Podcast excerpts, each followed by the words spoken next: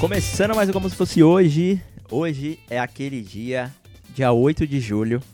O tão aguardado dia, que eu nem vou, vou precisar falar do que, que é, né, mano? Eu sou o Leão Sampaio, aquele que você conhece bem.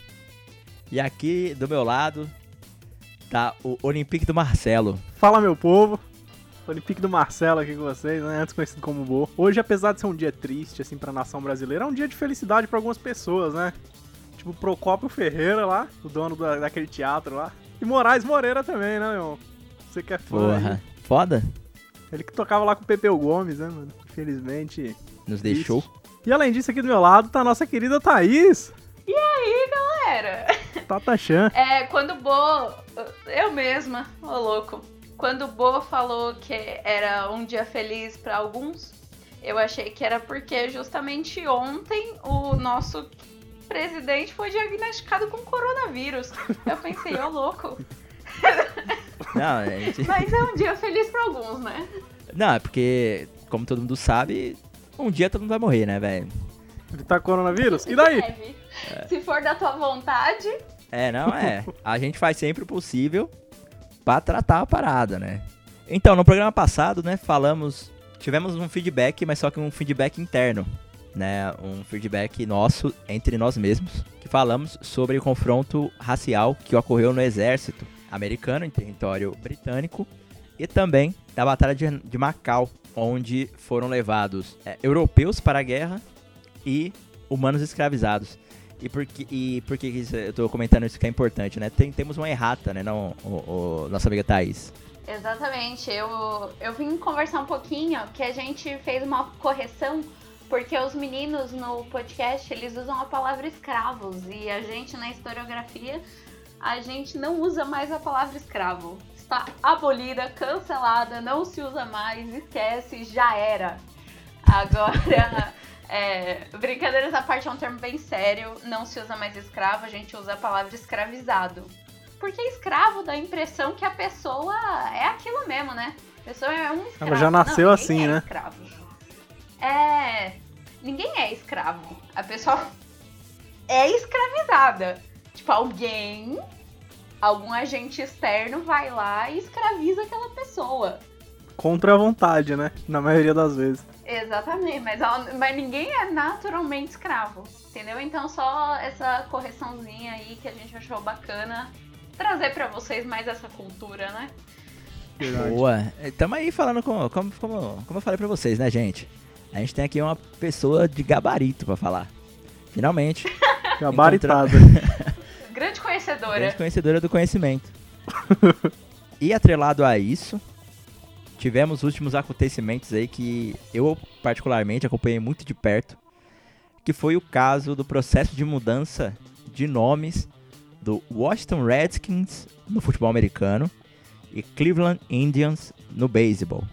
E por que, que é importante eu estar falando isso aqui agora e tem uma ligação com o episódio nosso semana passada, né? Tá sendo um marco muito im- importante para a história da cultura americana, eu diria. O beisebol já foi, né, o esporte mais popular dos Estados Unidos, hoje é o futebol americano e tem uma força muito grande, culturalmente falando. Em 2013 já foi discutido o, o nome do Washington Redskins ser atrelado a um termo pejorativo para Indígena, nativo. Povos nativos americanos. é, é- não sei se eu posso fazer alguma conotação, mas pense qualquer termo pejorativo, assim, de alguma minoria racial. Esse foi o caso do Redskins. E ele foi um time que surgiu em 1935, eu posso estar errado, porque não tô com a colinha aqui. Como a gente falou no episódio passado, a gente sabe como é que era a situação da desegregação nos Estados Unidos, não é? Usar termos pejorativos como colored era muito comum e muito aceito pela sociedade branca. Em 2013, os protestos não estavam tão, tão assim fortes então não, não- o time não levou muito a sério, né? É, mesmo com outros protestos que vinham depois por conta da morte de, de pessoas negras, por conta da brutalidade policial e tudo mais. E agora com Black Lives Matter, não sei se vocês estão sabendo, né? Pode ter assim ouvido falar, né? Que estão tendo esses protestos. E a gente, o pessoal ficou com a mania aí de queimar estátua, né, Thaís? Depredação, de estátuas de, Derrubar. É, de escravocratas e É, de pessoas ouvi- racistas e tudo mais. Ouvi falar por cima. O que aconteceu lá em Washington, né? Na frente do estádio, decidiram retirar a estátua do fundador. Eu tenho pra mim que isso foi só uma medida de proteção, não que eles tiveram alguma consciência. E no fim de semana, uma pressão por conta da FedEx, que era a maior patrocinadora do time. Ela falou que se o time não mudasse de nome, eles iriam tirar o patrocínio, ou seja, mexeu no bolso dos caras. E aí a Nike também já tirou os produtos do, o, produtos dos Redskins, né, do seu catálogo. Então tomou uma, uma, uma proporção muito grande. O Indians observou isso, fora dos holofotes, né, mandou uma nota, também iria adotar a prática de mudança de nome. Então, temos por abordagens diferentes, né, duas mudanças de nomes importantes aí, por consciência ou não, né, ou pressão mudança de nome atrelada ao termo realmente pejorativo, né? Você vê as pequenas nuances de racismo, como elas são importantes ser abordadas, né? Para quem fala, ah, não, mas é só o nome, pode ajudar a prevalecer aí décadas de segregação e décadas de, de racismo por si só, né? Bom, muito obrigado pra galera que mandou o áudio. Cara, enriqueceu bastante o programa, a gente vai ter muito o que falar aqui graças a vocês, foi muito bom. E vai ter um agradecimento especial a, uma pessoa que muita gente conhece, né? Não, não digo assim, ah, muita gente do, do ciclo de amizade. Não, muita gente mesmo. Muita gente viu na TV até. Aguardem que, que, vai, que vai ter coisa boa. Queria agradecer aí também ao seu Edilson, né? E ao Thomas Batista aí, que se não fosse ele, a gente não ia conseguir essa entrevista marota aí. É isso aí. é isso aí. Então bora, gente. Vamos pra, pra parte principal do nosso programa. E é isso aí. Bora esculachar. Vai. Tchau. Vai lá. Vamos esculachar. Atenção, chegou Chatuba, hein? Atenção, chegou Chatuba, hein? Vamos esculachar, hein? O programa de hoje vai ser baseado nos relatos que vocês, nossos queridos ouvintes, mandaram e a gente vai conversar um pouquinho antes sobre como que tava o Brasil. Porque o 7x1 ele não foi um fenômeno sozinho, né?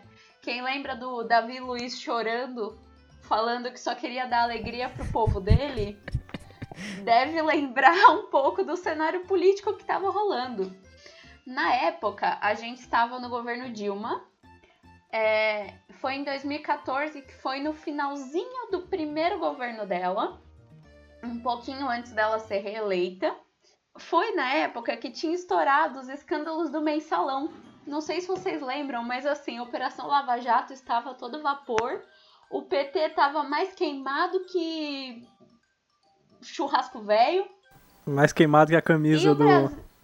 Não, isso aí mais queimado que. Spoiler! mais queimado que certas pessoas hoje em dia. E o dólar, a gente estava passando por uma altíssima do dólar.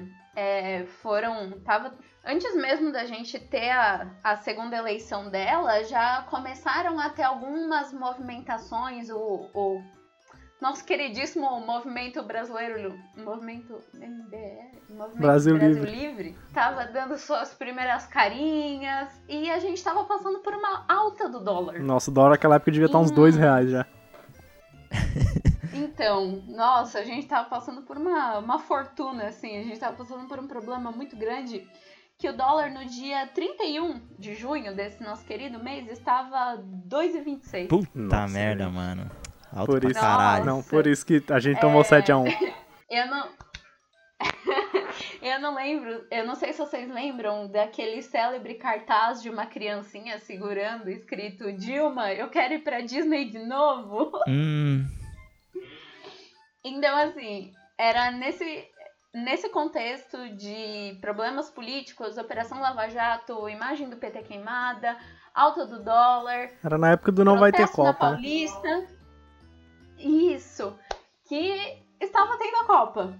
É, e eu não sei se vocês lembram do, da abertura dos jogos no Itaquerão, aqui perto de casa. Uma hostilização da nossa, da minha querida Dilmane, né? Não vou falar nossa, mas houve uma, houve um protesto, não protesto, né? Tipo a galera vaiou assim em massa. O estádio inteiro vaiou pra cacete, assim, a Dilma. E umas várias vezes xingaram ela, e é óbvio, de xingamentos completamente misóginos, machistas. Então o 7 a 1 ele não tava só no só ali. ele não tá, ele não, não foi um fenômeno só dentro do campo. O 7 a 1, como a gente vai ver nos áudios, ele repercutiu assim, politicamente. A situação política já estava complicadíssima. É, e muita gente diz, né, que a o, o, o bolsonarismo, ele foi chocado, começou a ser chocado em 2013, né? O ano antes, e depois foi alimentado com 7 Sim, a 1 Foram com aqueles protestos. Exato. E bom, e você falou aí do que o Davi Luiz como ele expressou toda a, a situação do brasileiro de querer sempre dar alegria pro povo. O, o Benjamin, a, a, situação, sabe o, o fenômeno do Benjamin Button? Daquele garotinho lá do o PT destruiu minha vida, os Sim, 13 anos que- da minha vida. E o moleque tinha 14 anos. Sei lá. A vida do moleque foi uma merda por causa do PT. E aproveitando todo esse, esse primeiro gancho político, agora que vocês já têm noção do que estava se passando no Brasil na época, a gente vai escutar nosso primeiro relato. A torcida vai, bota pressão pra cima da Alemanha. Lá vem cruzamento! É o Então, mano, foi mais ou menos assim a história. Tipo, é, a minha casa fica perto da casa da minha avó. É, então, acabou sendo na minha casa o dia que a gente assistiu o 7x1. Tava todo mundo numa hype absurda. Tinha mãe de ex-namorado do meu irmão, tá ligado? Tinha uma pá de gente mesmo. A gente tava assistindo num telão que a gente tinha feito, mano, com uma projeção lá maluca. E tava um sonzão assim. A galera tava daquele jeito, tá ligado? Tava todo mundo, mano, extremamente fita, assim. E. Eu lembro até hoje, mano, tipo, a parte da minha família que tava lá em mais peso, tá ligado? Que é tipo, a, a irmã do meu pai, né? a- a- e filhos e amigos de filhos e tal, tipo, primos meus, minha tia e tal. Eles se tornaram bolsonaristas, né, agora. Eu acho que olhando em retrospectiva assim deu pra ver no olhar deles a frustração e o antipetismo crescendo durante o jogo. Uma forma absurda, né? Porque a galera culpou um pouco a Dilma por aquilo ter acontecido. E foi horrível, assim.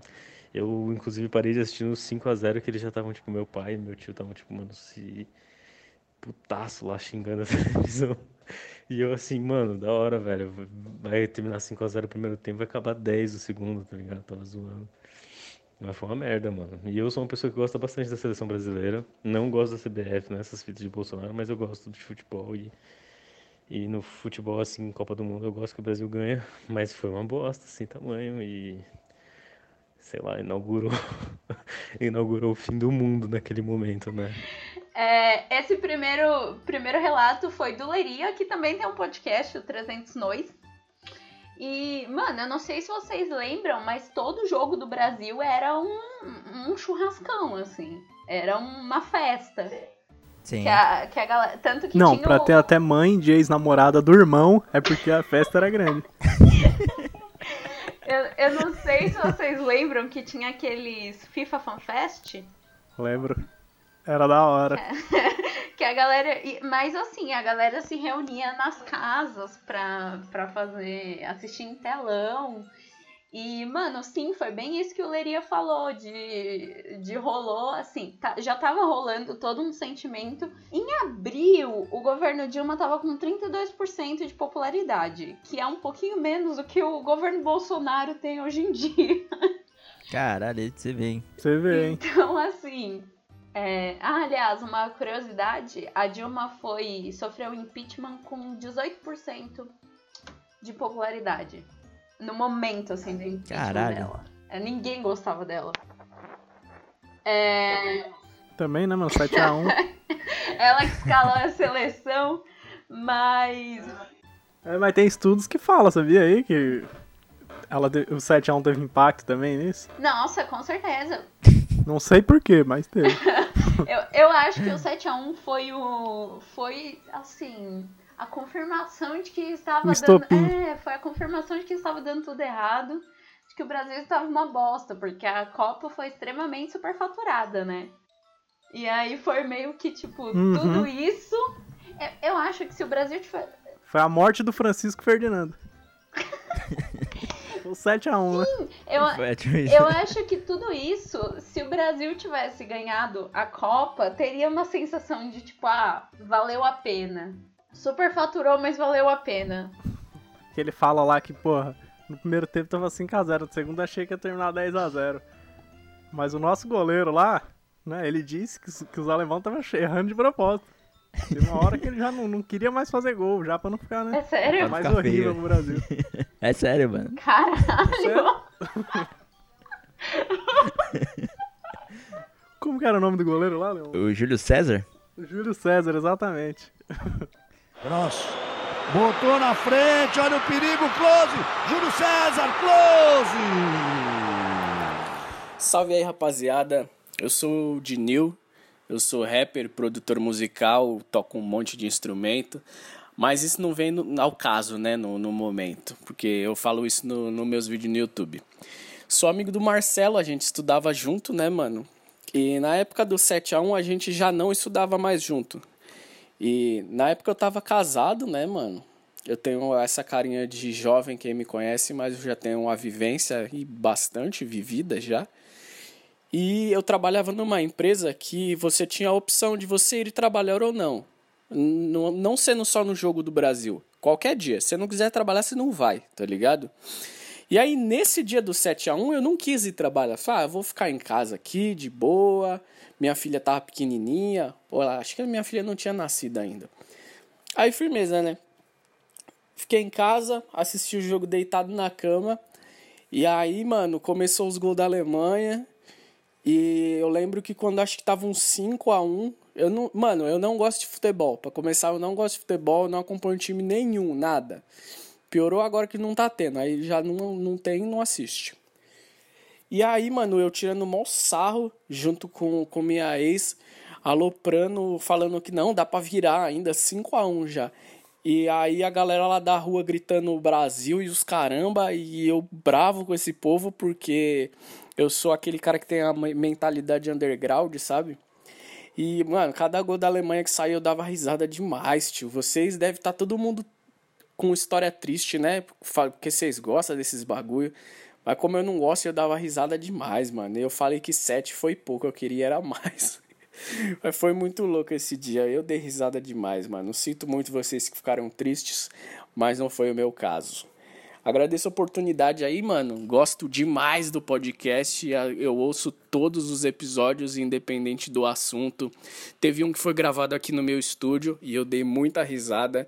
E agora que a gente tem que sair na rua de máscara, tem um grande benefício, porque normalmente você anda na rua ouvindo podcast e aí você dá risada do nada e as pessoas te olham estranho achando que você é louco. Embora eu seja louco também, né? E aí agora que tá de máscara eu posso dar risada tranquilo que ninguém vai ficar me julgando. E aí é um, é um benefício de usar máscara, além de eu ser feio a máscara esconder um- uma boa parte da minha feiura. É isso aí, rapaziada. Espero que vocês tenham gostado da minha história do 7 a 1 Uma coisa inesquecível, independente se você gosta de futebol ou não. E tamo junto aí. Qualquer coisa é só dá um salve que é nóis. Bom, a gente já sabe de quem é a culpa do 7x1. Não é da Dilma. A culpa do Dinil. Exatamente, foi o, o hate dele que chegou até. Pelas ondas do satélite. Mas. É o que a gente diz, né, cara? A tristeza de uns, a alegria de outros, né? Olha. É, é, é um ótimo Cara, dia. é, é uma música que fala isso, né? Não sei. É do, do Tim Maia, a música do Tim Maia. E, cara, ele comentou que a gente deve estar deve tá triste, né, por gostar e tal. Eu vou dar meu parecer sobre o o dia do meu 7x1. Eu lembro muito bem desse dia, cara, só não lembro o que eu comi, infelizmente.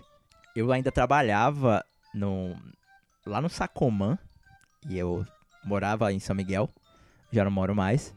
A empresa liberava, acho que uma hora antes do, do começo do jogo, mas só que não dava tempo de chegar em uma hora em casa e assistir o jogo, tá ligado? Aí vocês podem prever o que aconteceu, né? Tava eu no trem, porque eu pegava o trem é, para fazer embaldeação lá no Tamanduá TI, pra ir pro Braz, depois ir pra casa. Então, enquanto tava no trem, já saiu o primeiro gol, né? Cada estação era um gol. Cara, é, foi praticamente isso, quase isso, cara. Infelizmente. porque não deu tempo, porque o primeiro gol aconteceu lá no gol do Miller, aos 11 minutos. Foi rápido pra caralho, já pensei, pronto. 1x0 da Alemanha. Tô, tô atrasado aqui, velho. Eu ainda tava no trem quando saiu o segundo gol, tá ligado? Não, eu tava saindo do, do trem, saindo da estação, porque eu vim na padaria já tava gritando gol. Falei, pronto. 2 a 0 e já nem cheguei em casa. Aí vi de quem foi o gol, velho. Como a gente tava. Como a Thaís comentou sobre a conjuntura nacional e o pessoal tava muito no clima de não vai ter Copa, uma frase dita pelo célebre jogador, nosso célebre histórico jogador, Ronaldo Fenômeno, Uhum. ficou marcado naquele ano. Nossa. Infelizmente, com o hospital não se faz Copa. Aquilo ficou na minha cabeça, cara. Ficou, eu fiquei, eu fiquei puto com o Ronaldo. Tipo, eu sei, tipo, eu, eu respeito toda a história dele como jogador e tal. Eu não vou muito a fundo da vida pessoal dele, mas aquilo aquilo ficou, eu fiquei puto com ele naquele dia. E foi justamente o Close que fez o segundo gol, marcando assim. Mirosmar Close. Mirosmar Ribamar. Mirosmar Close fez o gol. Ribamar deu uma de Ribamar naquele dia. E quebrou o recorde do Ronaldo. Então, naquele momento, eu comemorei o gol da Alemanha. Eu não comemorei, tipo, que a Alemanha tava ganhando. Eu comemorei o gol do Close. Comemorou pelo Close. Exato. Eu não sei se aquilo foi uma. uma um- aquela frase do Ronaldo foi uma crítica implícita, do tipo, infelizmente é assim que eles querem, ou se era a mentalidade dele naquele momento, mas dali já não importava, porque eu tava comemorando mesmo era o gol do Close, e pra mim não importava depois o placar que ia ser. Só quando eu cheguei em casa, já tava 4 a 0 Ah, Não, tava, tava acontecendo o quinto gol. Que até o Edmundo chorou no- na hora, mano. Acho que não foi o quinto gol. Que o Edmundo chorou na O transmissão Edmundo chorou. que ele nunca imaginou que tá. Mano, em, 20, se- em 30, em meia hora de jogo, mano, foi, foi 5x0, tá ligado? Eu cheguei em casa já e, tipo, mano, ninguém acreditando e tal. Eu só, só lembro que depois, até o fim do jogo, não teve muita graça. Porque demorou pra sair depois os, os 7x0. Porque eles estavam errando de propósito. Exato, já tava naquele É clima já, mano, que, tipo, nem acabou o primeiro tempo, já tava 5x0. E o último. Você gol- olhava, né, mano? Cada vez que o Kedira tabelava na área, já era uma lágrima que caía, que você sabia que era um gol. Exato. E aquele gol que rolou Ih, no, mano. no replay do outro gol? Não sei se vocês lembram. Foi, velho. Igual o Vasco, né, mano? É, ex- exato. Acho que foi no gol do Kroos, que tava passando ainda o replay do, Cro do Close, já foi o gol do, Clo do Kroos. Aí, Se deixasse de passar replay, você achava que era outro replay. Que era outro gol. é, cara, aí aquele. Eu lembro muito desse, desse, desse momento, assim, desse, desse intervalo da minha vida, que foi esse dia. Aí, mano. Outra coisa também que a gente podia ter falado ali no do, Leo, do, do Danilo, né? Que ele se confundiu até que a filha dele tinha nascido ou não. Mas, mano, já faz seis anos, né, velho? Tô fazendo seis anos hoje. Então as crianças, né, do 7x1, como dizem aí, já tá correndo aí pela casa. Mano. É, então, as crianças do 7x1 que Já estão na nascido. escola já. Exato, velho. Já tem opiniões próprias. Pra você ver. Já pode Já dizer estão baixando o que. TikTok já. Já- Já pode dizer que, que naquela época o governo destruiu a vida dela já. Os que todo mundo esperava quando chegaram de novo. Chegaram de novo! Eu precisava de um dia especial em que eu pudesse conhecer os pais da, da minha namorada na época. Não tinha conhecido eles ainda, a gente estava namorando há pouco tempo. A gente achou que talvez o dia de um jogo do Brasil, né, em plena Copa do Mundo aí, não ia ter, ia estar todo mundo em casa, todo mundo tranquilo, ninguém trabalhando. O Brasil, o jogo do Brasil envolve todo mundo, né? Tá todo mundo aí, o Brasil inteiro, o país todo torcendo por, por um objetivo em comum. E aí eu fui na casa dos, do- dos meus sogros, na época, meu sogro da minha sogra, no dia do, do 7x1, fatídico dia do 7x1, todo mundo otimista, o Brasil tava bem, Neymar não tava jogando, mas a gente tava confiante, e aí aconteceu o 7x1, e adorei que aconteceu o 7x1, porque não teve todo aquele climão, né, o climão que normalmente tem de quais são as suas intenções com a minha filha, o que você quer com a minha filha, para onde esse relacionamento vai, tava todo mundo preocupado com algo muito pior. O 7 a 1 Aqui mais uma pessoa que se, se felicitou do 7x1, né? Usou como bode expiatório. Você já entra pra família, né? Vira tipo irmão de tragédia. Conviveram junto um momento. Não, e engraçado que, tipo. Ah, não, ele já não, não namora mais essa Não. pessoa, né? Então, engraçado que ele vai ficar na memória da família dela. Com certeza. É Porque tava no lá. Dia do 7x1, É, tava o ex. E outra coisa, ele falou que tava todo mundo confiante, tipo, o Neymar não tava jogando, velho. Eu coloquei, sabe, pra você ter noção, no bolão que teve, eu coloquei que o Fred ia ser o artilheiro, cara. Olha o vexame. Caralho, o, o Fred não era aquele que chamavam de poste? Porque ele não fazia nada? Exato, então, mano. falava Ele que se tivesse cone. um cone era melhor.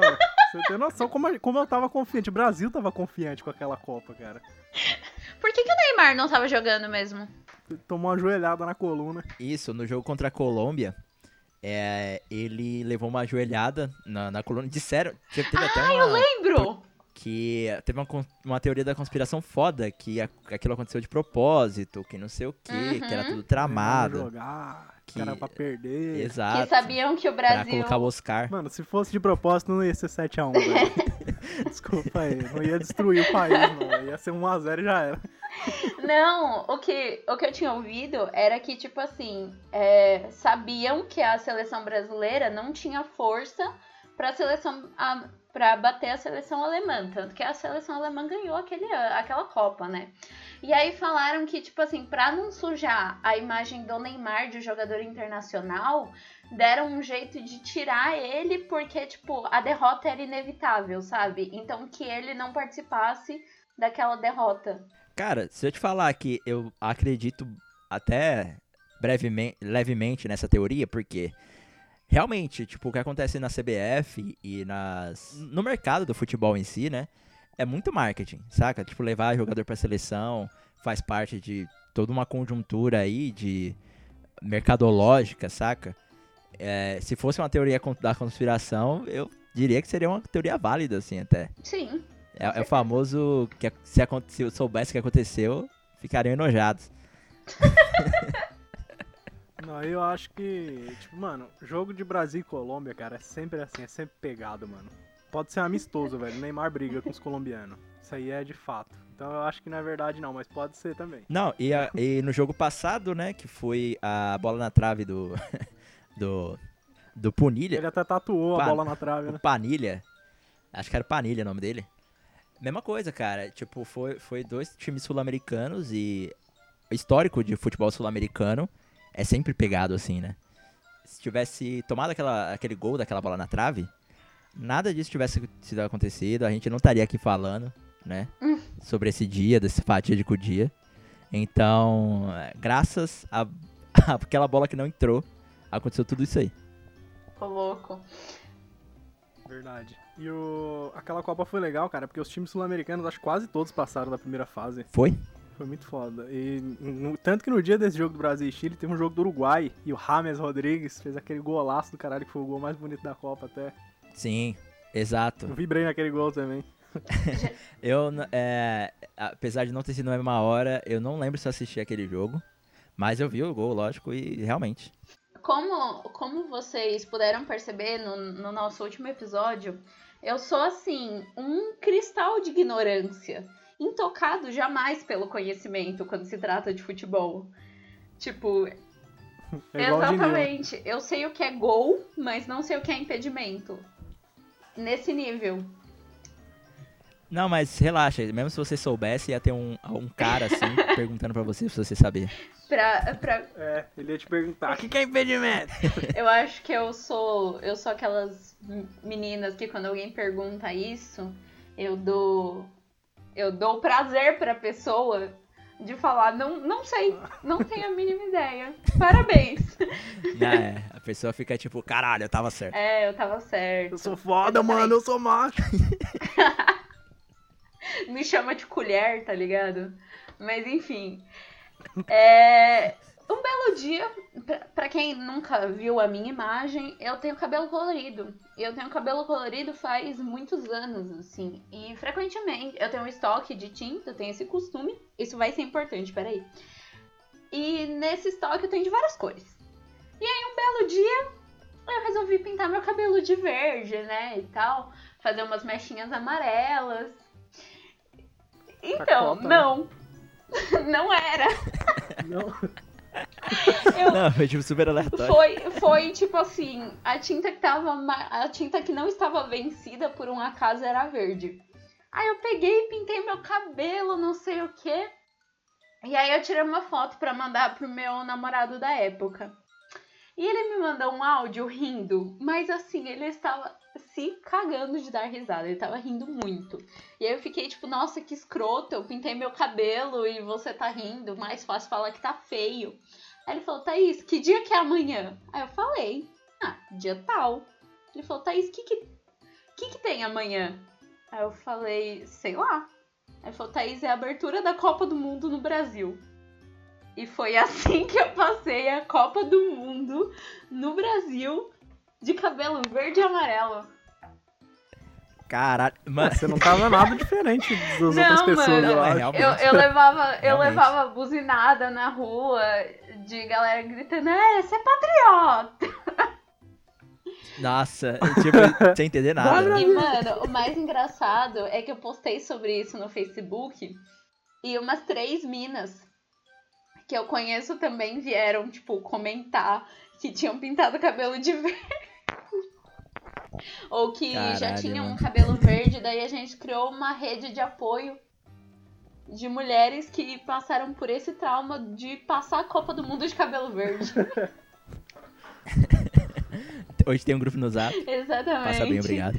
Tem uma psicóloga, a gente conversa sobre as nossas vivências. Agora olha os alemães jogarem. E lá vem eles de novo. Olha só que absurdo. Como eu moro em Curitiba, a minha mãe, quando ela pegava férias em julho, a gente ia fugir do frio lá em Jales, na casa da minha tia. E dessa vez foi a primeira vez que a gente tinha ido viajar pra lá de avião, pelo menos uma parte do caminho. Foi minha primeira vez andando de avião também. Então a gente foi até São José do Rio Preto, é, de avião, lá, é, e de lá a gente ia pegar um ônibus para ir para Jales. Então a gente chegou de São José do Rio Preto e precisou pegar um táxi, porque acho que o Uber ainda não, não existia, né? Faz um, um pouco de tempo já do 7 a 1. E a gente precisou pegar um táxi para ir até a rodoviária, para da rodoviária pegar o ônibus para ir até Jales. Ia, ia ser mais umas três horas de viagem. Daí nesse dia a taxista pegou e falou: "Não, mas não vai ter, não vai ter ônibus, porque tem o jogo do Brasil e tal". E a gente qua- tava quase acreditando nela. E a gente ia pagar mais de 300 reais de táxi para ir levar a gente de São José do Rio Preto até Jales. Então, é, minha mãe ligou pro meu tio para meio que tirar a prova, sabe? E, o meu, e ela falou: Não, tudo bem, tudo bem, tudo bem. E, e no final a mãe pegou e conseguiu dar um perdido na taxista, falando que não, não ia ter problema. A gente foi pra, pra Jales lá e, e eu tava acompanhando pelo Twitter é, o jogo, né? Porque a gente tava no, no ônibus, né? Meu tio ficou super bravo com a taxista porque ele falou, ele queria pegar a placa do carro dela e denunciar ela. E foi bem engraçado, na verdade, essa parte. E a gente tava, tava vendo pelo, eu tava acompanhando pelo Twitter, então tava todo mundo tweetando sobre isso, né? Então, eu falei pra minha mãe, mãe, deu um jogo do, deu um gol da Alemanha. Ela, nossa, como é que você sabe? Eu falei pelo Twitter. E eu, daí os, todo mundo do ônibus começou a perguntar pra mim como é que tava o jogo. Daí eu comecei a falar um gol atrás do outro, eles não estavam acreditando. Daí um cara, ele pegou e, e ligou o rádio no ligou o rádio no- dentro do ônibus pra ouvir, o jogo já tava tipo 3 a 0, alguma coisa assim. E eles não estavam acreditando, estavam achando que era pegadinha. E eu lembro até que na época é, um tweet era tipo é, creator tanto e crise um tanto, que uma, uma banda era, era alemã e outra banda era brasileira. Eu não lembro agora se eram esses dois nomes, mas enfim. A gente chegou em Jales e o jogo já tava, tipo, decretado o fim, assim. A gente chegou no final do segundo tempo. Meu tio tava puto porque ele tinha. Porque a, a taxista tinha tentado lograr a gente, sendo que, tipo, foi menos da metade as minhas duas, as duas passagens, minha e da minha mãe. E, e tava puto com, com o, o final do 7 a 1. Então, esse dia foi bem louco. Quando, quando ela falou que tava indo pra Jales, lembrei a- na hora do meme, mano, do, do maluco lá que foi pro país de Jales. Achei que era país de Jales que ela tá indo. Infelizmente não. É só interior de São Paulo mesmo. Se não existe esse, esse, esse, apelido aí pro, pra cidade, esteja decretado já, mano. Não, mas o que... Você não foi o único que tava em trânsito, né? É, exato, tá vendo aí? Uma coisa que, que a Manu aí comentou, e realmente o, o Cadu depois confirmou isso lá no grupo, que quem não tinha Twitter na época e quem não acompanhou a, a Copa do Mundo no Twitter na época perdeu metade, assim, da experiência, sabe? e se eu não me engano foi nessa Copa que aconteceu o Cala a Boca Galvão? Acho que foi em 2010, Leão. Ah, caraca, eu já usava, é, realmente já usava o Foi Twitter em 2010. 2010. Foi 2010. Falar em Galvão Bueno, ela foi meio que o Galvão Bueno do ônibus, né? Ela ia narrando o que, que tava acontecendo no jogo ali e o povo sem acreditar. É, exato, cara, verdade. É, e tipo, ela tava, ela tava ali no celular na mão e, puta, lá vem ele de novo, bicho. Kedira tabelando, gente, não. E na, é porque na época também o Twitter não tinha o que tem hoje, que é um atualizador de placar. Hoje o Twitter tem isso, e agora que tem stream e tal, e o jogo é um pouco atrasado no stream, é um atraso assim, tipo, 3 minutos, absurdo. Você acha que a nossa ligação no Skype aqui demora 2 segundos, já é caralho, mó delay? Imagina 3 minutos de delay. E não funciona muito bem não, né? Porque você tá dando, dando um- uma olhada no Twitter enquanto assiste o jogo, já dá gol, você não viu ainda, tipo, dá spoiler, tá ligado? Imagina naquela época do, do, do 5x0 primeiro tempo. Louco. Na TV, na, na TV ia ser só 1x0, no Twitter 5. Você não ia entender nada. Você acha que o Twitter tá. tá errado? Não, que ela, ela tava em trânsito na semifinal da Copa do Mundo. E provavelmente os pais, o, o pai dela, né, a família ali, se importa um, um pouco com a seleção. Mas mesmo assim não assistiu o jogo. Ou seja, já estavam na confiança de que o Brasil ia realmente pra final. Eles iam chegar ao seu destino com o Brasil na final da Copa pra, né, assistir um, grande Brasil e Argentina. Ou seja, eles não contavam também que poderia dar, dar um- uma cagada tão grande, né? Sim, eles estavam mais preocupados com né, o taxista querendo roubar dinheiro. Ô, Que é muito normal Não, claro. Brincadeira aí, quem for taxista. É, agora a gente tem mais um testemunho de, assim como o de Nil, outro grande hater do futebol brasileiro. E vamos lá. Felipe Lan. Já abriu, Kedira. Olha o volante onde tá. Tocou no Lan, bateu pro meio. Eu tava na casa da, da minha namorada na época e ela estava torcendo para a Alemanha. Vai vendo. E aí cada gol da Alemanha ela dava um grito e ela estava tão empolgada que aí no intervalo do jogo a gente, ela quis ir no shopping comprar uma blusa da Alemanha porque ela estava muito empolgada que a Alemanha estava perdendo. Eu estava muito, quer dizer, que a Alemanha estava ganhando. Eu estava muito triste porque o Brasil estava perdendo. E aí foi isso. Gente, eu acabei de reparar uma coisa. Quem é do místico aí pode atribuir ao místico. Mas todos os relatos que a gente trouxe aqui hoje é, que se passaram envolvendo relacionamentos, todos eles são ex. Não tem nem. Tá bom que faz seis anos, né? Mas enfim, não tem nenhuma pessoa falando, tipo, de um relacionamento que ainda está, ainda está valendo. Olha só. Pior é que eu tava namorando na época também, mano. Sabe- Eu também? E hoje ela é ex. Olha lá, tá vendo? E hoje ele é ex. Não, não. É, eu, naquele, no momento que eu- na estreia da Copa do Mundo, já, eu já era solteiro. Porque eu tive três etapas da minha vida, gente. Onde eu, ai- é, não é, é. Ainda era solteiro. O não era mais solteiro. E o já era solteiro. Ou seja, eu ainda estou vivendo essa época do já era solteiro. Já era. Já era. Entendi. É, e eu, 11. e eu Já era tinha, solteiro, e eu tinha ó. terminado o relacionamento naquele ano. Olha só. Olha lá, Ah, tá vendo? Foi tudo Ah, premeditado. mas né? aí você, você permaneceu. Você, não- você devia ter esperado até o 7x1, aí você terminava. 7 a 1, aí você né, podia mano? entrar pro hall É, de verdade. pessoas que terminaram depois do 7x1. Ah, eu vacilei. Não, tudo bem. Não, o legal é que a pessoa vai no shopping na hora do jogo, mano, comprar uma camisa. O, Tipo o assim, nível vai de no shopping- urgência da mina pra mostrar o amor dela à Alemanha. Pra Alemanha. É mais fácil você ir, cara, na avenida e comprar uma camisa aí por 10 conto. Porque no shopping já é Não. caro, né? Aí na época de Copa é três vezes mais caro. Eu acho que na hora do jogo, com a Alemanha ganhando de 5x0, deve, mano. Subir pra caralho. Ela ia ter que deixar a casa dela ali em troca da camiseta. Ia estar o preço do dólar hoje, né? Aquela- Não, mas se come- a gente tava comentando sobre comprar camisa e tal.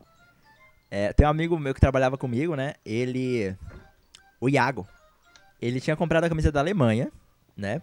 Porque já tinha esse apreço pela seleção alemã, antes do 7x1 já, antes de virar moda. É, então ele, ele tinha comprado antes de começar a Copa, ele comprou no AliExpress, então você imagina que o bagulho é, chegou na final, Qualidade, né? qualidade. Não, planejamento também, né? Ele- Não, e realmente, e realmente, a camisa chegou no- um dia antes da final. Olha lá. Porra. Ele comprou pra final, Mas a né? camisa era de que time? Era a camisa daquele ano da Alemanha, só que já chegou, ele já, Confiança já é tava isso. obsoleta, porque a cami- é, é, tinha três estrelas, né? E no final de semana seguinte já era quatro estrelas. Então ele já tinha comprado a camisa, já tava velha. Envelheceu Camisa- rápido demais. Ele foi a última pessoa a comprar de três estrelas. tipo isso. Exato. Ele pode vender como uma réplica. Pô, boa, né? Como uma E- e réplica, ainda- não, como uma peça. Uma relíquia, Vocês né? entenderam? tá? Relíquia. É, relíquia. Antiguidade. Uma vitória que será inesquecível para eles. Olha a bola chegando e é gol. Fala galera do Como Se Fosse Hoje, é, aqui é a Camila e eu estou atendendo ao pedido, solicitação, ordem do Leão Sampaio para poder gravar o meu dia do 7x1. E o que é um pouco estranho, porque assim, é, eu assisto futebol desde sempre, né, desde pequena, comecei com meu avô, depois eu sozinha. Eu não lembro do Penta, eu não lembro do, do- de 2006, do Roberto Carlos e seu meião fazendo marketing de emboscada, não lembro de 2010, mas eu lembro do 7x1 do dia exatamente da hora que eu acordei até a hora após o jogo. E no dia do 7x1, eu fui trabalhar, eu trabalhava na mesma empresa que meu pai. Ó, nepotismo? Não, a gente era proletário mesmo. E aí, eu trabalhava com meu pai, né, na empresa, a gente trabalhava em setores diferentes, mas na mesma empresa. E ele entrava ao meio-dia e eu entrava 8 e meia. Entrava porque a gente já não trabalha mais lá. No dia dos Jogos do Brasil, até então, a gente não ia trabalhar. O patrão ia dar o dia para todo mundo, como se fosse um dia de folga. Só que depois ele voltou atrás, depois que a gente já havia descontado nosso salário, inclusive. Aí a gente acabou se rebelando, coisa e tal. Aí o patrão fez esse acordo. Então todo mundo, no dia do, do jogo, ia entrar às 8 da manhã para sair à 1 da tarde. Todo mundo de todos os setores. Porque, como eu já disse, meu pai e eu entrávamos em horários diferentes. Beleza. No dia a gente foi trabalhar, a gente foi de moto, peguei carona com meu pai, uma coisa que raramente acontecia. Eu peguei carona com ele, a gente foi trabalhar junto. Eu terminei meu expediente primeiro que ele, ainda tive que esperar ele terminar o, o trabalho dele. Beleza, a gente chegou em casa e meu pai organizou um churrasco. Meu pai, sempre que pode, ele organiza churrasco. Só que como ele tem três empregos, no dia ele só tinha dois. Ele não tem tempo pra mais nada. Então, tipo, é muito difícil organizar um churrasco, uma festa, alguma coisa assim com a família. Mas no dia do jogo, ele fez questão de fazer um churrasco em casa. Beleza. A gente comprou a carne, compramos cerveja, a gente fez a salada de vinagrete, maionese. Minha mãe fez a comida, coisa e tal. Beleza, a gente organizou tudo, a gente tava almoçando, tudo, preparando, a gente foi almoçar. E aí, quando meu pai, meu pai que cuida da carne, né? Ele que, que é o comandante da carne. Quando ele foi sentar pra almoçar, já tava 5 a 0 E eu não esqueço, é, tava eu e minha mãe, a gente tava aqui almoçando, né? Porque nesse dia assim, só uma hora da tarde a gente tinha terminado o serviço. Até ir no mercado comprar as coisas e preparar a carne, preparar arroz, feijão, a salada, etc. Isso demora. Então, por isso que a gente foi comer tão tarde. E aí eu- lembro, só não vou lembrar assim, é, de horário, tipo, era quatro da tarde quando tava 5 a 0 Aí de horário eu sou péssima mesmo.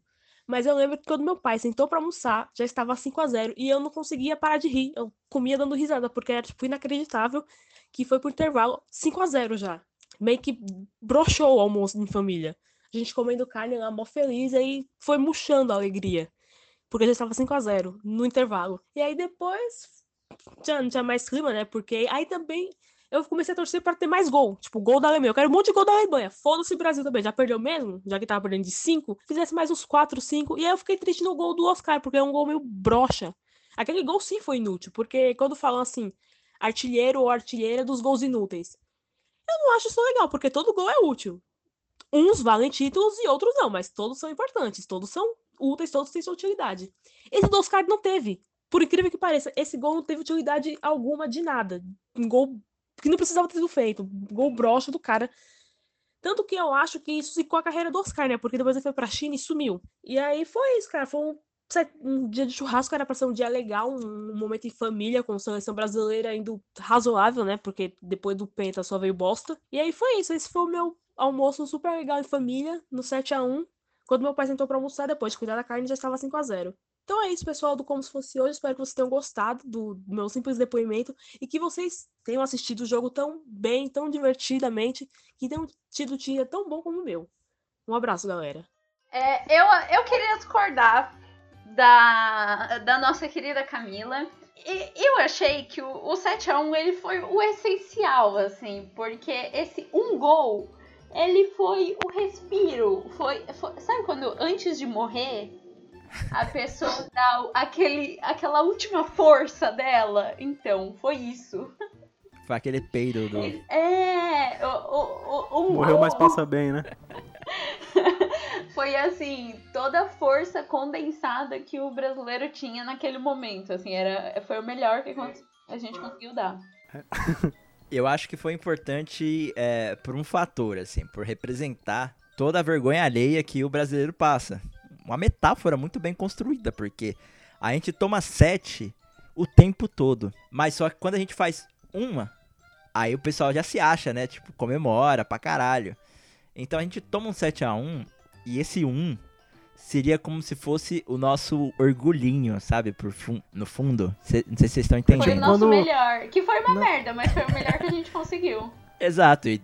Não, é tipo assim, é, o cara fala assim, ah, mano, é, vai embora, vai embora. Cara, eu tô indo, mas não é porque você mandou, não, tá? Tipo Exato. isso, né? Tomei sétimo, eu fiz um aqui. Se tivesse mais duas horas de jogo, eu fazia hoje.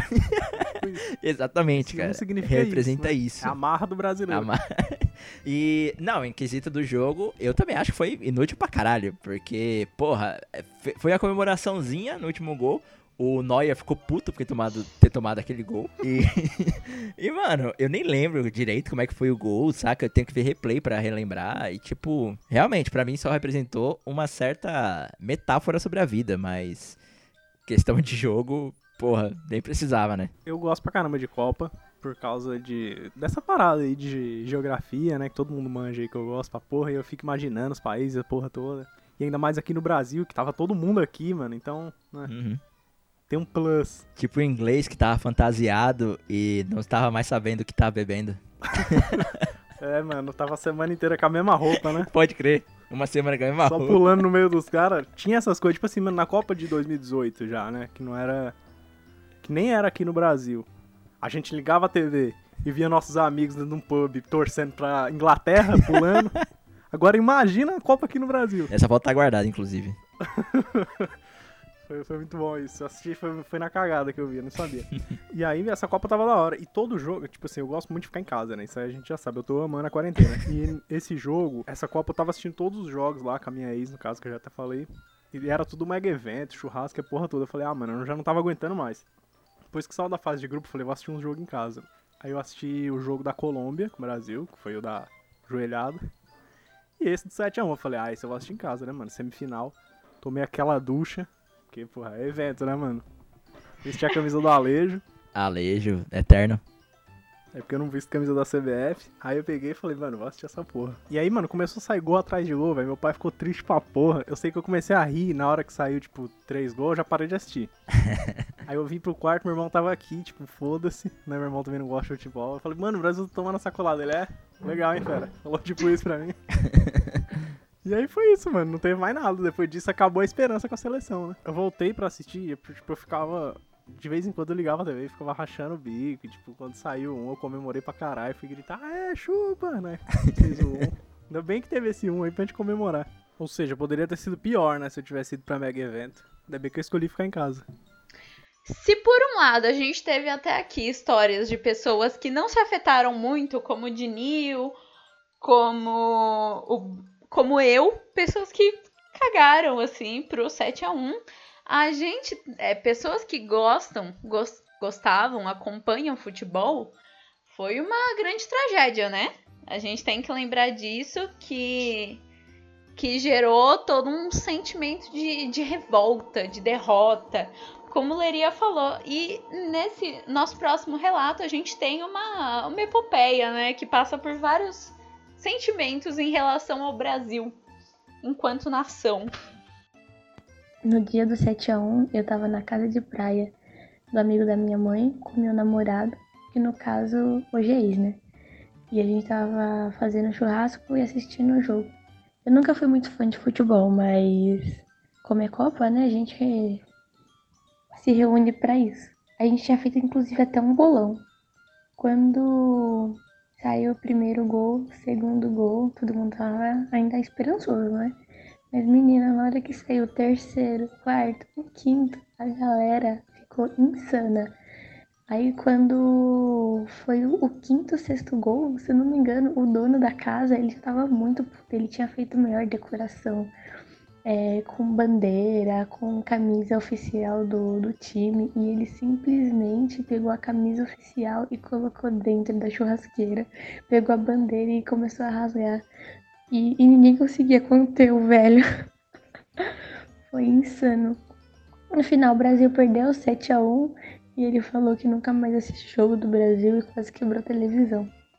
Débitos, além de uma goleada, uma sacolejada, perdeu a camisa oficial, a bandeira e quase quebrou a televisão. Aqui vemos a história de um, de um cara que ele saiu no prejuízo não só emocional. ah, é, mano. Como financeiro. Porque uma... Quanto que custava mais ou menos? Uns 200 conto a camisa oficial? Ah, 230, assim, acho que nunca. É, não é menos que isso, não. É, hoje em dia é 200, 250. Mas é, pode chutar ali, 230. Mas, mano, é, pensa o nível de frustração que o velho tava, o dono da casa. Não, ah. na frente da churrasqueira ainda, olha o perigo. Não, é. O que ele tiver na mão ali vira carvão. Se ele estiver segurando a criança ali, já era. Não, sorte que não tinha criança de colo. Mano, ele quase quebrou a TV, velho. Imagina. Hoje em dia o pessoal fala, ah, não, vamos ressignificar a bandeira. Esse foi o, a personificação do é, ressignificar o caralho, né? Aí de... Picotar essa merda. Não, falo pra vocês que eu nunca torci pro Brasil, assim, pra seleção brasileira, velho. Tipo, pra mim nunca fez tanto sentido. Desde a Copa de 2002, que foi assim, foi um furor de ter ido pra final, ganhado a final, que não sei o que. Nunca fui fanzaço da seleção. Eu gosto de assistir o jogo, de ver jogos de seleções. Mas só que, velho, esperar que eu torça pro Brasil ganhar e ter ficado triste pelo 7x1, esquece. Eu até dei risada. ah, não, eu, eu fiquei. Eu fiquei mais triste pelo climão que ficou. Mas pensa assim: quantos países têm uma história tão boa para contar? Quantos países no mundo têm a oportunidade de fazer um podcast sobre um jogo extremamente fracassado de Copa do Mundo? Nenhum. Uhum. Só o Brasil e a Alemanha. Só o Brasil. A Alemanha não, né? A Alemanha pode falar o contrário, né? Exatamente. Que merda. Todo mundo sabe que história de sucesso não faz sucesso. As pessoas gostam de história de derrota. Verdade, a tragédia. Caralho, nossa vida tá aí pra isso. É. Agora eu vou com vocês aqui um relato escrito que eu recebi aqui diretamente. O relato da Bruna. Eu, jovem, politizada, puta com a situação do Brasil na época. Que é como, como a Thaís né, comentou no começo do programa. Ainda não se falava. Tava delicada. Ainda não se falava de esquerda contra direita. É, realmente, eu não lembro disso. Na semana da abertura da Copa, eu saí do Brasil. Uruguai, que é perto barato. Ela fez tipo lobão, tá ligado? Tá ligado? Mas do dia de 7x1, eu já tinha voltado. Foi uma Copa que eu não assisti nenhum jogo. No dia em questão, fui buscar meu HD com um amigo. Como ele tinha mudado de cidade, combinando um Habibs. Sentei de costas pra TV, mas vi um sofrimento de todos ao meu redor. Aos poucos, às vezes que olhei na TV, achei que era o replay. Como não acompanhei o jogo, no fim não consegui acreditar no resultado absurdo. Na hora só lembrei daquele humorista que vestia a Dilma e falava que a gente não, se a gente não ganhasse, ia entrar outra metade da mandioca. Bons tempos. Eu não compactuei com a maneira que foi a Copa. Mas nem de longe eu imaginaria um dia odiar a camisa da seleção. Esse foi o relato da nossa Bruna, que eu digo que, cara, eu odiei a camisa da seleção por outros motivos, né? Por, pelo que vim, pelo que viria. Mas como ela falou, realmente, se o Brasil não ganhasse e entrar outra metade da mandioca, parece que foi uma previsão. Ou então foi tipo uma ameaça, do tipo, olha, não ganha não pra você ver. Que vai vir um negócio pior ainda. Verdade, a gente tá colhendo essa mandioca ainda. Que foi plantada no nosso rabo, mas enfim. Agora eu fiquei triste. Mas desde, o, desde os protestos de 2013, é, as camisas da seleção brasileira já tinham um, um significado, já tinha uma conotação um pouquinho mais de, de direitinha, né? Desde 2013. Porque por mais que falavam, ai, ah, sem partido. Exatamente, eu lembro que a, a galera comunistona do PCO, PSTU, que compareceu, sempre compareceu com a foice e o martelo tatuado na testa. Aí a galera que ou que era mais de direita ou que tava perdidona ali, é, tinha tava colando com a camiseta da Copa do Mundo. É, então, eu acho que foi tipo tudo um planejamento, né, do tipo, ah, eu digo em 2013, né? Do tipo, ah, ano que vem tem Copa, vai ter um, um o patriotismo do brasileiro só aparece em dia de Copa do Mundo. Então, um ano antes, já vamos preparar, né? Esquentar a água ali pra ferver. Sim. Porque aí em 2014 vai vai estar tá a Copa do Mundo, vai estar todo mundo acostumado a vestir a camisa de seleção. Em 2015, amigo, a gente já fecha o caixão. Foi tipo isso, na minha concepção. Como, como disse o Leria, ah, foi o início do fim do mundo, né? A Copa, o 7x1 foi o. Foi, inaugura, foi as trombetas pro que viria. tivesse ganho de 7 não, já tivesse ganho de 1 a 0 só. E a gente tivesse ido para a final. Olha, deixa eu te falar, o, os alemães não acreditavam que a Alemanha ia para a final, porque na Copa anterior eles foram a negação. Aí o que, que aconteceu? Não teve muita procura de ingresso dos alemães para essa Copa. E aí quando eles se viram na semifinal, Aí começou a desembarcar aviões cheios de alemães pra, aqui no Brasil sem ingresso.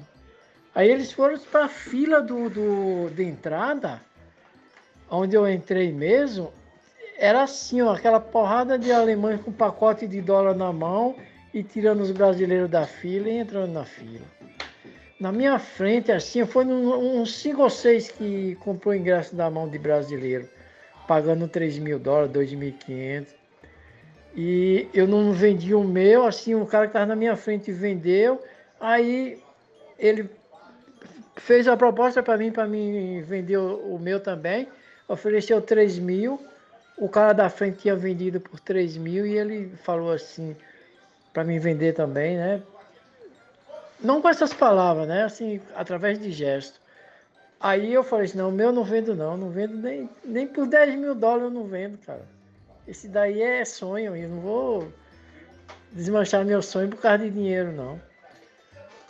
Aí o que, que aconteceu? Eu sei que quando eu já estava entrando, eu olhei para trás, tinha poucos alemães de lá de fora. Porque os brasileiros não aguentou ver dinheiro, não. 3 mil dólares, 2.500, eu vi vários pagar lá, vários pagar 2.500 e 3 mil. Aí você é, mas eu, eu quero estar lá dentro. E aconteceu o que aconteceu. Mano, 3 mil dólares. Quem não vendia o ingresso? Caralho, mano. E, e, não, e ele realmente tava numa situação ali que, cara, eu comprei esse ingresso, eu quero ver a parada que eu sempre planejei ver. Tipo, claro, se ele prevesse que fosse um 7x1, eu vendia logo. Tipo, mano, 3 mil, pode, pode levar, tá ligado? E, cara, eu fico um pouco triste pro seu Edilson, né? Porque ficou sem dinheiro e sem alegria que não lhe foi dada. ele perdeu ah, mas ele tudo. vivenciou esse momento, né? É, exato. Não, ele tá, ele tá pra história, ele tá pra história. Nunca tinha assistido os vídeos do, do dia do jogo desse Brasil e Alemanha. Aí agora eu resolvi assistir. Tô aqui assistindo os vídeos do, desse jogo. Onde eu, onde eu falo, assim, o primeiro vídeo é, é a minha chegada no Mineirão é, 8 horas da manhã, o jogo ia ser 5 horas da tarde. E eu cheguei lá 8 horas da manhã e não tinha nenhum torcedor ainda. E eu resisto isso, que eu sou o primeiro a chegar lá na porta do estádio. E não tem ninguém, nenhum torcedor ainda lá no, na porta do, do Mineirão. Porque também o jogo é 5 horas da tarde, eu tô lá 8 horas da manhã, meu. Só louco mesmo. Mas, Você me cutucou, agora eu tô assistindo aqui. Eu vou continuar assistindo, depois eu te falo. Não, a gente tá falando aí, né, mano? Pô, a gente assistiu aí em casa, foi, queimou bandeira, jogou o filho no sofá, não sei. Agora, mano, imagina quem tava no estádio, né? Foi feio. Agora imagina quem ofereceram dinheiro pelo ingresso e o cara não quis pagar pra assistir. Isso daí é o seu Edilson, né, mano? Ele que foi o primeiro. Foi o. Vocês lembram quando tinha show do Justin Bieber no Brasil? No auge da fama dele. Lembro. Que tinha galera que acampava na porta do show e ficava, sei lá, 15 dias. Uhum.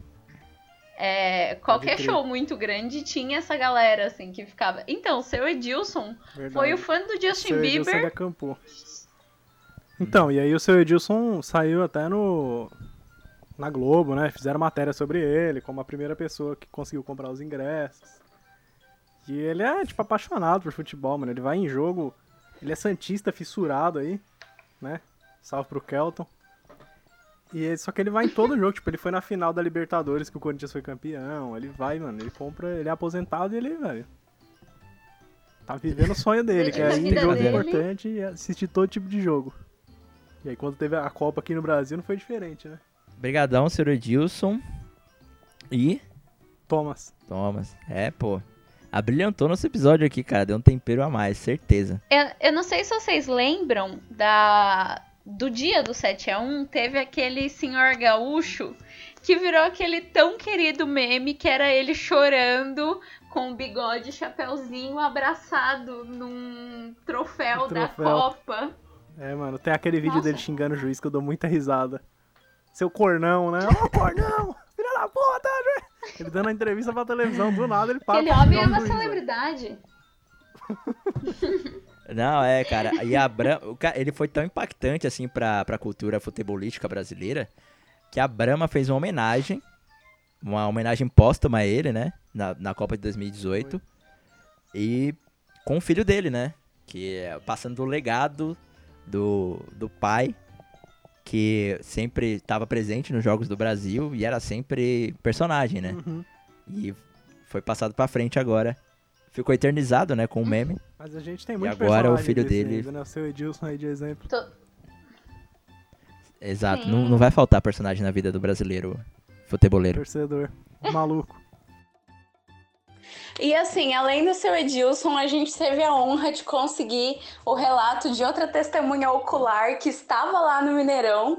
Esse relato mais que especial do João, do Revolution e do Decréptos e ele contou um, um pouco pra gente como foi estar tá lá vendo esse evento histórico ao vivo.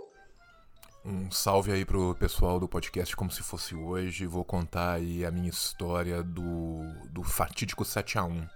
Para quem não me conhece, meu nome é João Carvalho, eu sou do podcast Decrépitos e também do Revolu Show. E essa foi a minha história com o maravilhoso dia no Mineirão. Eu sou funcionário concursado do Ministério de Relações Exteriores e à época a gente estava fazendo todo o receptivo de autoridades aqui em Belo Horizonte para os jogos da Copa. Eu não estava de plantão no dia, só que um colega meu passou mal e precisou que eu substituísse ele. Aí com isso eu acabei ficando responsável por acompanhar a delegação do Gabão que tinha vindo num avião gigante, cheio de gente, para ver a semifinal. Bem, é, eu cheguei lá e fiquei conversando lá em francês com o presidente do Gabão, gente boa, tal, blá blá blá blá blá blá blá. E a verdade é que ele virou para mim e falou assim: pô, João, nós estamos com, com vários ingressos aí, eu gostaria que você nos acompanhasse até o estádio. Nisso eu ganhei um ingresso para ir com ele pro estádio e acabamos indo para a área VVIP, que era extremamente VIP, não era nem a área VIP, era a área depois do VIP. Pra você ter ideia, a primeira pessoa que eu vi na hora que eu entrei nessa área foi a Rihanna trocando ideia com o Mick Jagger. E aí, beleza, né? Na hora que eu vi o Mick Jagger, eu já tive aquela sensação que, tipo, porra, vai dar ruim. Eu não tinha noção do quanto. E aí eu sentei com o presidente do Gabão e a sua comitiva pra gente ver o jogo. E aí eu passei pela situação mais embaraçosa da minha vida, que foi passar duas horas sendo zoado em francês pelo presidente do Gabão e o seu chefe de segurança, que me contavam o tempo todo como que a seleção gabonesa era infinitamente melhor do que a brasileira e que como era ridículo que um time tão horroroso igual esse time do Brasil tivesse chegado tão longe e que ele tinha certeza que essa vaga na semifinal tinha sido comprada. Então é isso, um beijo no coração de vocês e até a próxima. Tchau, tchau! E agora eu tô em dúvida de qual foi a história mais épica. Não, épica foi a do João Carvalho, com certeza. Mas o seu Edilson perdendo 3 mil reais pelo ingresso ainda me, ainda me dói muito. Mas, porra, eu amo como o Mick Jagger ele construiu uma carreira absurda, assim, de muitos anos à frente de uma das piores bandas do mundo. E ele é conhecido só como coisa ruim só como símbolo de azar para os Jogos do Brasil, o Rolling Stones. Ah, e ele falando, tava a Rihanna e o Mick Jagger. Se fosse o Naldo que estivesse contando isso, mano, eu já falar que não aconteceu não, mano. Nossa, real, Leon, se fosse, o, se fosse o Naldo contando. Mas, mas como o João é comunista, a gente bota fé. O presidente do Gabão, pelo menos ele tá alinhado com o nosso pensamento. Que o Brasil não era pra estar naquela semifinal, não. Que era pra ter parado ali no Chile com aquela bola na trave que devia ter entrado. E, mano, eu queria agradecer muito o João Carvalho, que foi gente boa demais. Ele viu minha DM no Twitter aos 45 do segundo tempo, fez todo o corre de mandar o áudio por e-mail pra gente e deu esse, essa, esse tempero a mais, essa coisa chique no podcast. Então, deixa eu te contar. Na, no dia do jogo, eu fui assistir na casa da minha prima, né? O que que acontece? A minha prima, ela morava na casa dos fundos de uns de um povo que vinha da Alemanha e tipo aparentemente a família inteira do cara lá. E aí, tipo, começamos a ver o jogo, começou aquela baixaria toda, né? Aí a gente começou a se emputecer, porque a gente tava puto da vida com o jogo, e os vizinhos, tipo, comemorando muito. Aí a minha prima virou e falou: Amiga, vamos pra Vila Madalena. Que erro, né, menina? Aí fomos, né? A gente entrou no metrô, tava. Eu acho que tava 3 a 1 ainda. Ou 3 a 0 não lembro. Enfim, a gente saiu do metrô, era tipo cinco estações. Aí a gente entrou num bar, né, pra, pra ver quanto que tava. O moço olhou pra gente e falou, tá 6 a 1 Aí a gente olhou pra ele e falou, não, você tá mentindo. Ele falou, menina, te juro.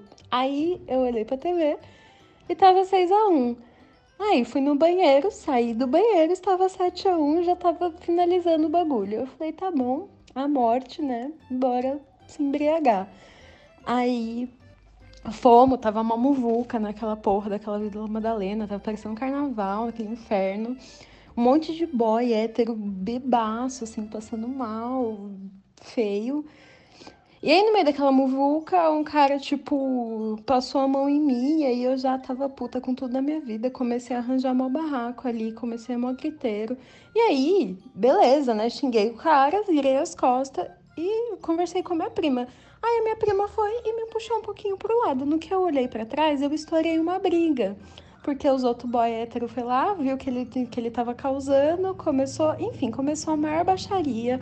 Aí os boy que tava lá com a minha prima começou a causar com ele também. Teve até rasteira, chute, os caralho quatro.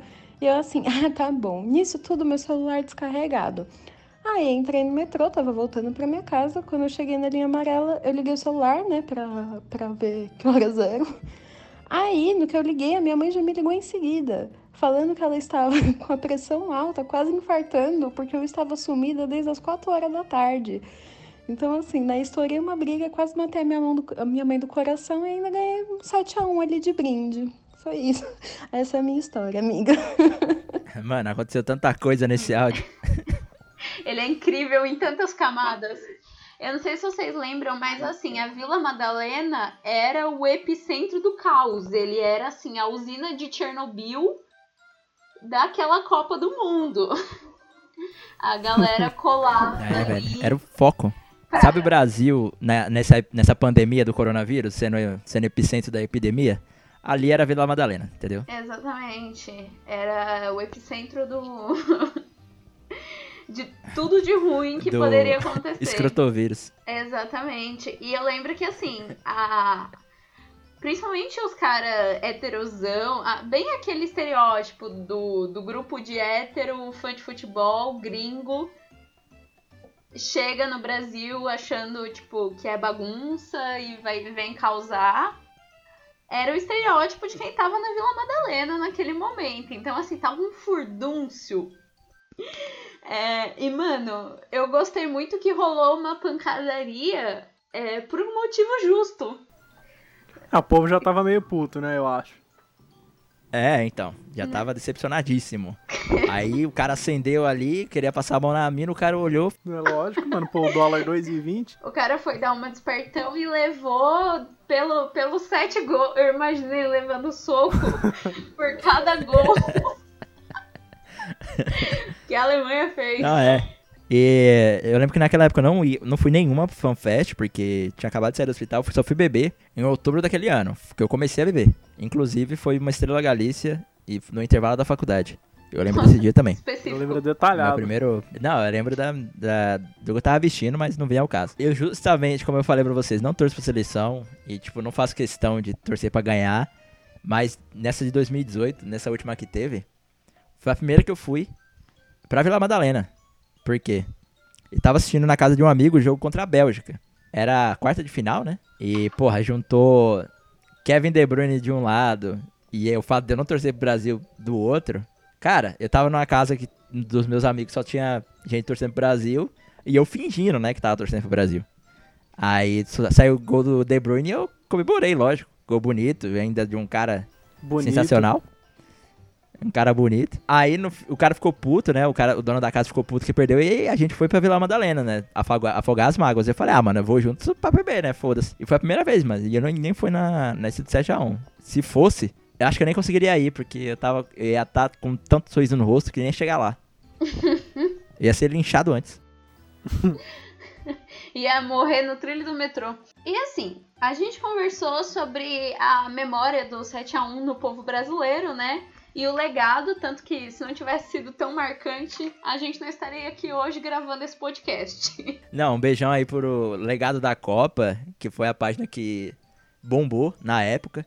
Né? Verdade. O Legado da Copa tem esse nome justamente por conta disso. Deixou realmente um legado. Exatamente.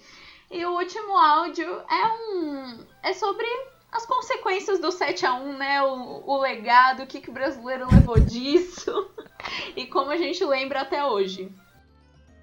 Ó, se vale, uma que daria pra compartilhar é que no ano seguinte do 7x1, eu tava em um date assim, mais ou menos.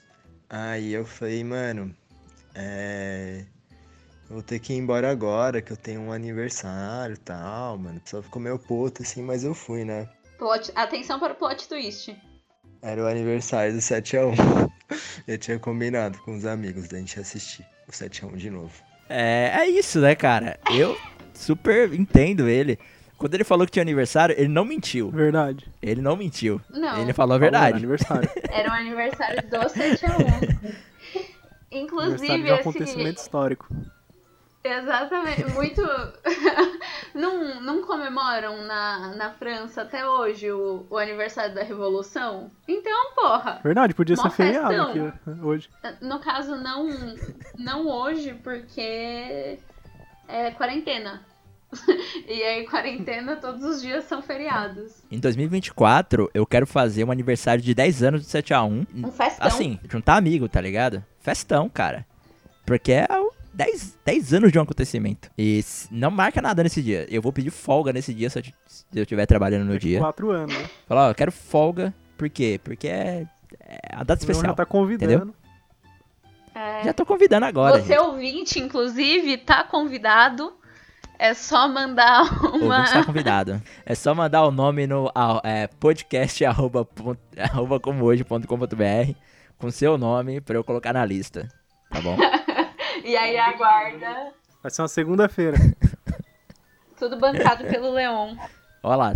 É, bom, as consequências do 7x1, legado, né? Foi a- a- essas imagens emblemáticas que a gente tem até hoje, né? Do Davi Luiz. E na época, o- os tweets, né? Principalmente do, do André Rissek, falando que o meio da Alemanha, o meio campo da Alemanha não marca muito. Esquece os volantes, joga pra frente, joga igual Brasil. Joga sem medo, né? E com Galvão dizendo horas, horas antes que o Dante conhece os alemães, porque na época ele jogava na No Bayern. jogava no Bayern de Munique. Então, como ele conhecia pessoalmente os alemães, não tinha como dar errado, né, gente? Coloca o Dante aí, escala o Dante na zaga, que tá tudo certo. Já era. É porque o Thiago Silva tava suspenso, né? Aí o Dante era Exato. obrigado a jogar, não tinha nada a ver.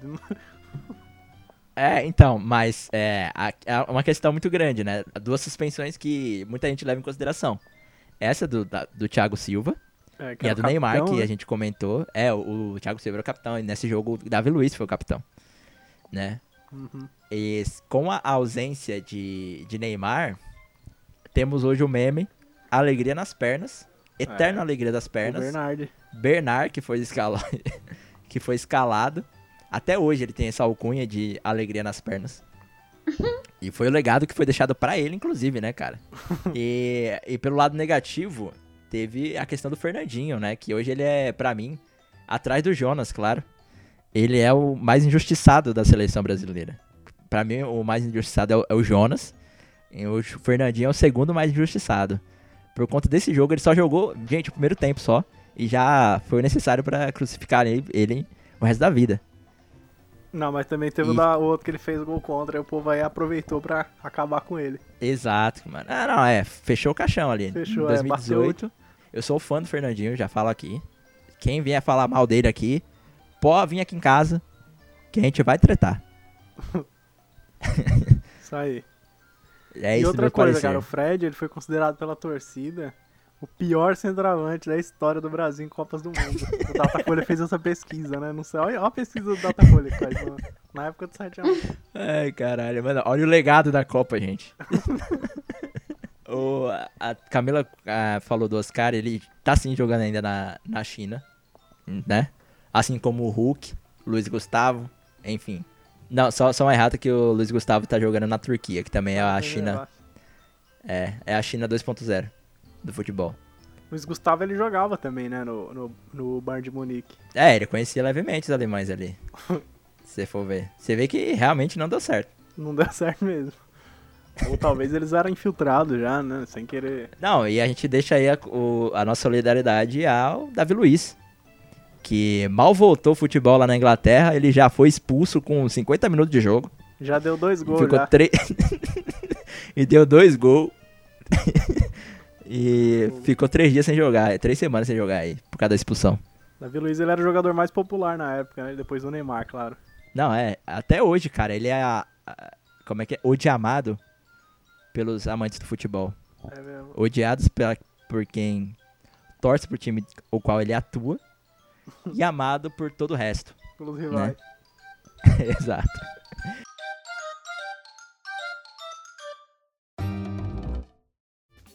Bom, aí, pessoal, hoje o dia foi repleto, como cê- vocês podem ver, a gente gravou bastante. Deu aqui, só, só sem edição deu umas duas horas. É, a gente gravou aqui por tempão aqui, né? Enfim, a gente deve ter esquecido um monte de coisa pra falar. Grandes relatos aí dos nossos ouvintes. Muito obrigado pra quem mandou áudio, muito obrigado pra quem muito obrigado a quem está escutando aí e gostaria, né, de ter algum relato sobre 7 a 1. Não se preocupe que ano, que vem ainda a gente vai lembrar desse dia, cara. 8 de julho tá marcado no, no calendário do brasileiro. Tá marcado, mas não é só no brasileiro não, cara. O mundo inteiro. Isso daí é virou cultura popular. Com certeza, cara. Então, e como eu falei no, no, no- um pouco tempo atrás aqui, planejamos o- o- os 10 anos do 7x1. Cortesia aí, festa do Como Hoje, beleza? Só, só aguardem o local e o horário. Suave. Bom, se você tiver algum feedback, eu gostaria de falar da sugestão, da reclamação. Cara, canal aberto aí para as pessoas falarem. É o podcast arroba comohoje.com.br. Segue a gente no Twitter, segue a gente no Instagram e assina nosso canal no Telegram, que é o t.me como hoje, que aí você recebe os artigos, né? É, manda os materiais exclusivos para quem é assinante do canal, beleza? E se você quiser ajudar a gente financeiramente aí, com valor simbólico de 5 reais, de 5 golpinhos, é o picpay.me barra como hoje. É tudo como hoje pra você não se perder, certo? É, eu, tenho, eu tenho um salve aqui pra mandar pro, pro Jonas, que ele tava escutando a gente. Um abraço, Jonas. No dia que a gente trazer o Jonas aqui, vai ser o melhor dia do mundo, velho, pra gente. Vai, mano. Uma... É o melhor de... é o ídolo máximo do. Um abraço aí pros benfiquistas. Bom, um abraço pra todo mundo. Até o próximo programa, até daqui a 15 dias, né? Com mais uma pauta do Como Se Fosse Hoje. Isso aí, galera. Até a próxima. Fiquem na paz. E nunca se esqueçam dessa data aí que vai ficar marcado eternamente, né? A gente tem essa história pra contar aí pras próximas gerações. Isso aí. Muito obrigada se você ouviu até aqui. Até daqui a 15 dias, meu querido, minha querida. E tchau, Já tchau. deu meu. Falou, gente. Até mais. Falou! Falou!